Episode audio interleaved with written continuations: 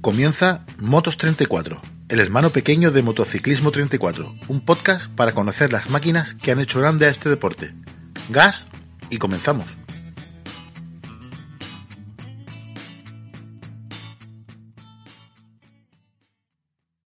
Hola amigos, ya que entramos la semana pasada en la era de los dos tiempos, era obligatorio realizar un programa técnico. ¿Por qué hoy no la semana pasada antes de comenzar todo el follón? Bueno, porque básicamente pienso que la IZR W23, la moto campeona del 75, era una moto imperfecta. Y para ver dónde estábamos, era mejor empezar en el 76 ya con la Suzuki, que era mejor moto. Y si la Suzuki era mejor moto y la Yamaha era tan imperfecta, ¿por qué ganó el Mundial? Pues por dos motivos. Primero, porque Agostini se rompió los cuernos para que así fuese. Y segundo, que la Suzuki era muy rápida y muy buenas motos. Pero las motos no tienen que ganar carreras. Las carreras las ganan los pilotos. Las motos tienen que ser rápidas y acabar carreras. Y la Suzuki no las acababa. Mm, problemas de rotura, problemas con materiales, problemas con holgura, múltiples problemas. Que realmente eh, aunque eh, técnicamente la moto fuese mejor que la Yamaha, al final el gato al agua se lo llevó la Yamaha. ¿Por qué? Porque la Suzuki fallaba y si una moto falla, pues es inferior. En fin, yo mismo me contradigo. Curiosamente, este podcast de esta semana comienza en el 76 con la Suzuki ganadora. Pero mm, vamos a hablar mucho más de la Yamaha que de Suzuki. Venga, vamos allá. Bueno, pues Después de que mm, Agostini lograse el título del 75 con su Yamaha, Suzuki, que había logrado poner bajo control sus problemas de fiabilidad, impuso su potencia y Barry Shing se convirtió en el hombre a batir. Suzuki ganó dos años seguidos, 76 y 77, y aunque no lo volvería a hacer hasta el 81, creo eh, realmente que estos dos años son lo suficientemente interesantes como para hacer un programa técnico especial dedicado a ellos. Aunque como he dicho antes, paradójicamente hablaremos más de la Yamaha que de la Suzuki. Creo que es interesante porque en estos años, del 76 al 80 y algo, 82, 85, creo que se van a poner los cimientos en las que se van a apoyar toda la era eh, de toda la edad de oro del motociclismo. Todo lo que se va a avanzar en esos años eh, consiguió que las 500 de a partir del 85, más o menos, fuesen las máquinas que hoy recordamos que eran. Bien, Giacomo Agostini y Yamaha controlaron la temporada del 75, lo suficiente como para alzarse con la corona de 500. Pero Yamaha estaba dando, como lo diría, unos pasos eh, un tanto inconexos, un tanto locos. Mientras tanto en Suzuki, una vez que habían controlado sus problemas de fiabilidad, lograron finalmente un conjunto equilibrado, Muchas de estas mejoras se debió al trabajo de un piloto de primera clase como era Barry También debemos recordar que la semana pasada lo contamos, que Suzuki eh, tenía toda una un enjambre de motos eh, carreras clientes que habían ayudado a la marca a conocer los fallos y conocer cómo se producían esos fallos y qué materiales tenían que cambiar. Bien. En 1976 MV estaba fuera de la lucha por el campeonato, con la potencia de las motos de dos tiempos aumentando rápidamente y con una MV plagada de problemas de, manejabilidad, realmente fue un buen momento para acabar con aquella aventura histórica, lo cual realmente fue también una pena. Las Suzuki con motor de dos tiempos, de cuatro cilindros y alimentadas por válvulas rotativas, eran ya lo suficientemente buenas para ganar, pero todavía eran bastante difíciles de pilotar. Esto fue justo antes del periodo de incorporación de dispositivos para la ampliación de la banda de potencia. La Suzuki tenía una arquitectura de distribución que costaba de un diseño de transfer que provenía de los años 70 y realmente entregaba la potencia de forma muy muy abrupta, tenía una entrada de, tenía una, una banda de potencia muy estrecha y cuando entraba entraba de golpe. En este periodo Yamaha experimentó mucho con las dimensiones de los tubos de escape, buscando la forma de ampliar la banda de potencia. Explicar el tema de las ondas de escape en un tubo de escape de dos tiempos es bastante complicado. Pero básicamente em, en un en cualquier tubo de escape de un motor de dos tiempos coexisten dos ondas sónicas básicas. Una es la onda que va de extremo a extremo del escape y trabaja desde la lumbrera de escape hasta el contracono del tubarro y es la responsable de devolver al cilindro una onda de presión que debe llegar justo cuando la lumbrera de escape se está cerrando. O sea, la onda sónica de la explosión sale del escape, llega al contracono final y rebota hacia el cilindro. La otra, la segunda onda, rebota continuamente entre el cono y el contracono, funcionando en la panza de escape eh, al ser reflejada por los dos conos. Cuando estas dos ondas están sincronizadas es cuando se obtiene el mayor efecto de bombeo de escape. Pero este efecto máximo se obtiene en una banda muy estrecha de régimen de giro de motor, haciendo que el mismo sea muy potente en esa zona, pero también muy brusco y difícil de controlar. Esto es muy fácil de, explicarlo, aunque no sé si lo he hecho bien, y mucho más difícil de entender si no se tiene un dibujo delante. Con un dibujo o un vídeo se ve perfectamente. Yamaha encontró diversas vías para dispersar esas ondas de escape en una banda más amplia. La cuestión era que al principio las Suzuki eran simplemente más potentes que las Yamaha. Todo va a depender de los datos que, que obtengamos, pero más o menos podían ser unos 10 caballos más potentes, dependiendo del libro que veamos. Esto mm, simplemente ocurría por la pequeña sección de admisión que tenía la Yamaha. Voy a intentar eh, explicar esto. El podcast es que es más difícil para estas cosas, no es lo mismo que un vídeo de YouTube. Vamos a ver, la admisión de la Yamaha eran por caja de lámina de acero. Todos tenemos en mente lo que son unas cajas de lámina, más o menos, si no lo buscamos. Bien. Los carburadores Mikuni de 34 milímetros disponían de una sección nominal de paso de 908 milímetros cuadrados.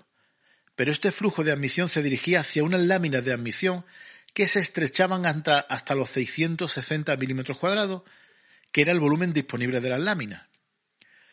Básicamente era un cuello de botella. El, carburador era más grande que la, caja de láminas, ¿vale? ¿Qué pasaba en Suzuki? Bueno, pues Suzuki tenía admisión por válvula rotativa, que no es otra cosa que un disco que va girando y, de vez en cuando sincroniza eh, un orificio, un agujero con la entrada del carburador. Bien. Eh, cada vez que el disco de admisión se había abierto, digamos, el camino de entrada de la mezcla hacia el cárter era como mínimo tan grande como el carburador, por lo cual la mezcla entraba perfectamente.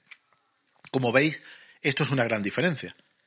Esta es la razón por la que el veterano preparador eh, Kanemoto llamaba a la válvula de lámina el obstáculo.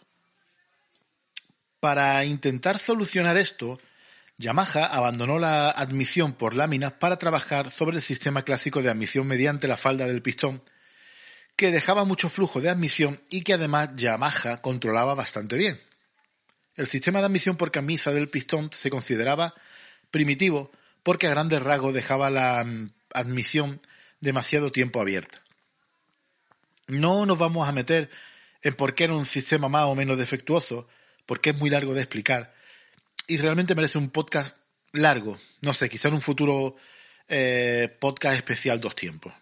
Pero la cosa fue que Yamaha, que tenía mucha experiencia en este tipo de motores, entendió que el truco estaba en saber controlar el flujo de la mezcla fresca.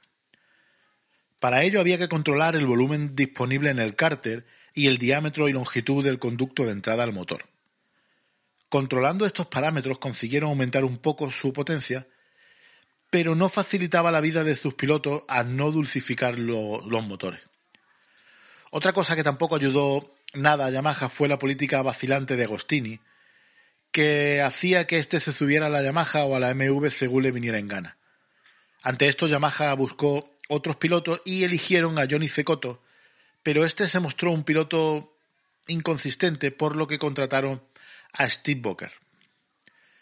Mientras tanto, mm, todo esto se sucedía en Yamaha, todos estos cambios, todos estos follones de piloto y de, de admisiones y todo este tipo de cosas.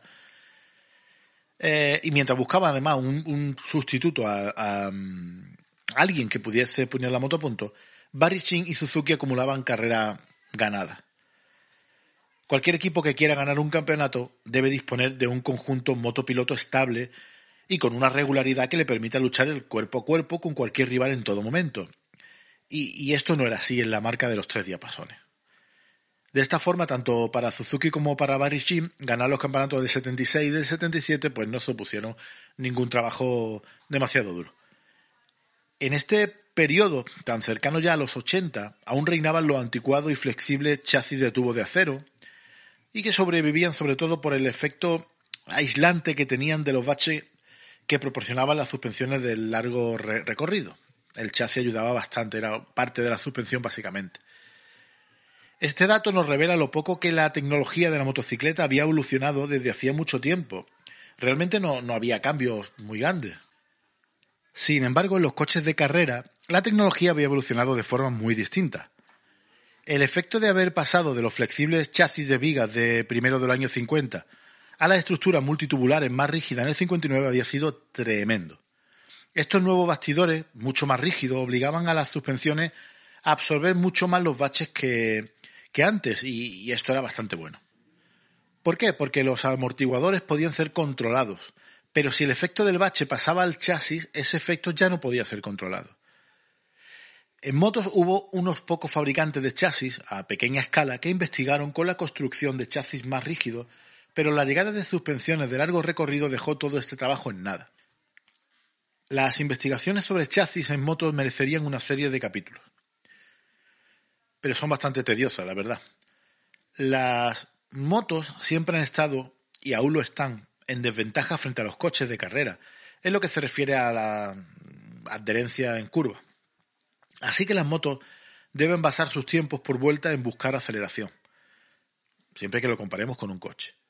Esto hacía que investigar en chasis más rígidos, que resultan ser más pesados, pareciese realmente una locura. Es por este motivo que avanzar en el diseño de chasis de carrera fue prácticamente imposible durante mucho tiempo.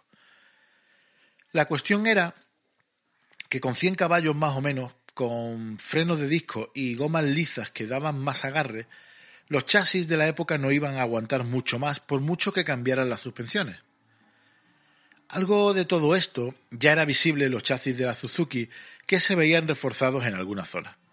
Las pesadas cargas de frenada proporcionadas por los neumáticos lisos y los frenos de disco obligaban a reforzar los tubos del chasis que sujetaban la pipa de dirección por arriba y por abajo. Había motos que llegaban a doblar las barras de la horquilla permanentemente por la fuerza de frenado. Al principio, esto se arregló instalando unas barras de horquilla más gruesas y pesadas, claro.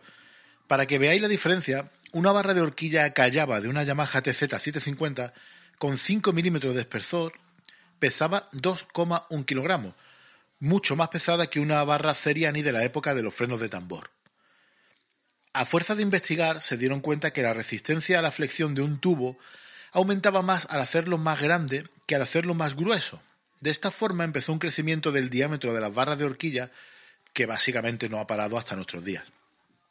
Eh, Suzuki, por ejemplo, usó barras de 35 milímetros en el 76 y de 36 milímetros en el 77. Por otra parte, Yamaha había desarrollado un sistema de monoamortiguador de largo recorrido en la suspensión trasera y Suzuki realmente la, copió o, realmente lo siguieron. Todos, todos investigaban lo mismo en aquella época y realizó algo parecido. Colocó su pareja de amortiguadores con mucho ángulo al adelantar su anclaje superior, eh, pasando de estar casi perpendiculares al suelo a estar prácticamente tumbados. Curiosamente, en motocross ya se había empezado a usar basculantes mucho más rígidos, realizándolos con tubos de gran sección, cosa que no tardaría mucho en llegar a las pistas de velocidad. Pero el chasis todavía durante un tiempo mantendría una estructura deformable a base de pequeños tubos de acero, manteniendo horquillas y basculantes bastante rígidos. Es importante observar cómo, aunque estaba demostrado que era necesario hacer eh, el chasis más rígido, la práctica establecida o, la costumbre, como queramos decirlo, mandaba más que la lógica. ¿Por qué los constructores no aplicaron esta solución de rigidez al chasis? Parte de la razón se debía a que los pocos que habían probado otras soluciones en épocas anteriores no habían obtenido resultados claros al principio. Y todos sabemos que esta gente quiere resultados. Por ejemplo, el chasis monocasco de Eric Offenstahl para la Kawasaki 750 de 1972, era muy rígido pero no podía resistir las intensas vibraciones del tricilíndrico sin eje de balance. Bueno, en realidad ninguna podía. Más tarde Osa sería más recordada por la muerte de Santiago Herrero que por su efectivo chasis monocasco diseñado por Eduardo Giró. Esto hacía que fuese más atractivo hacer copias de un chasis de acero tecnológicamente anticuado que arriesgarse a ser señalado como un visionario que, que, la caga, básicamente.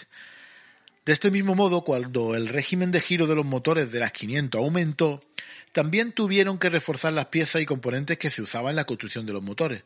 Así que este periodo de potencia en evolución traería cambio en la forma no solo de competir, sino de construir las máquinas. Vamos a dejar el programa de hoy aquí porque eh, tengo previsto otro de técnica para ir adentrándonos poquito a poquito.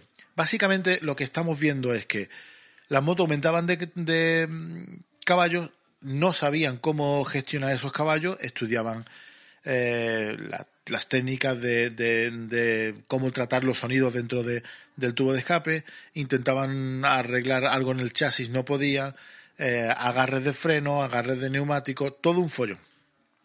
El gato al agua en este momento se lo lleva Suzuki porque va a conseguir un, un conjunto bastante más, más rápido que la Yamaha y además con menos follones. Yamaha estaba perdida totalmente. Cuando se quiere probar muchas cosas, cuando se quiere abarcar mucho, a veces es mejor parar un poco y decir, espérate, ¿qué tengo? ¿Qué me falla? Vamos a mejorar o, a cambiar solo esto. Bueno, como digo, hasta aquí el programa de hoy, que espero que os haya gustado. Por cierto, no sé el sonido que vais a notar en este podcast de esta semana, porque eh, tengo, acaba de, de, bueno, hace unas semanas que nos han dejado libre del coronavirus, ¿verdad? Que ya se puede salir a la calle. Y, mm, y, básicamente, para decirlo claro, tengo a los subnormales de mis vecinos haciendo barbacoas todas las noches. Y hoy es el colmo. Estoy intentando meter filtros para que no se escuche. Por favor, si, si se está colando algo de música desde fuera, pues perdonad y otro día sonará mejor. Espero que poder limpiar esta grabación porque es que es una locura. Y bueno, ya no os como más el coco. La música que ha sonado por aquí bajo licencia Creative Commons es de Conway Hambon. Yo soy Juanjo Ramírez. Sed felices que os vigilo. Adiós amigos. Adiós.